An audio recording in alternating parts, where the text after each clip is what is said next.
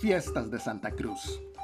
En la época de los 90, en el colegio esperaba con ansias el verano para ir a las fiestas de Santa Cruz en Guanacaste, las mejores fiestas típicas del país, tanto por su folclor como también por sus hermosos paisajes de sabana y playa.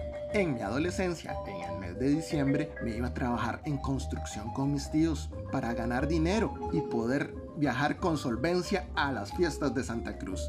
Eran tres semanas de duro trabajo, pero suficientes para hacer mi ahorro, comprar ticket de autobús y financiar el resto del viaje. Me iba una semana antes de que empezaran las fiestas para aprovechar la semana cultural que hacen en el Parque Bernabé Ramos.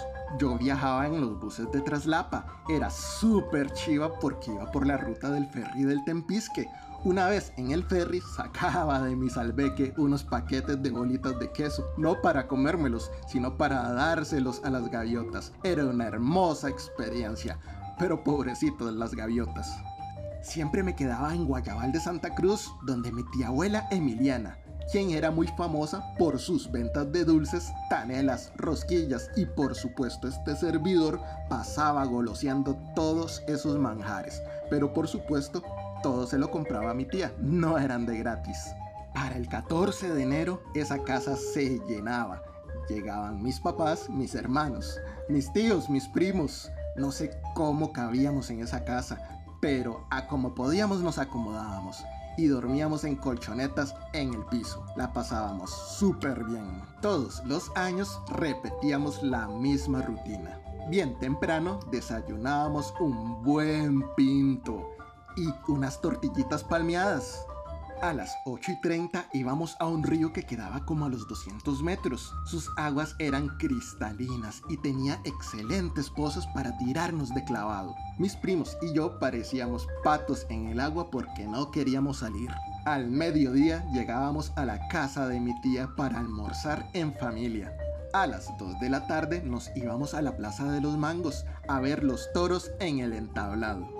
El ambiente era genial, música, gente, grito de puerta, polvaleras y levantines. Apenas terminaban las montas de toros, nos quedábamos caminando por las calles de Santa Cruz.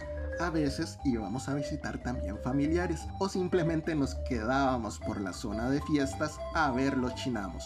Caída la noche, estábamos de nuevo en los entablados, el mismo ambiente de la tarde, pero con juego de pólvora. Era una rutina maravillosa que duraba una semana, cerrando con el Día de los Niños, donde los menores de edad podían entrar al redondel porque soltaban terneros para baquetear y montar. Con esa actividad terminaban las fiestas y hasta el próximo año. Aún guardo con cariño esos viajes. Actualmente no es lo mismo, pero aún se disfrutan y es una tradición que debe pasar de generación en generación.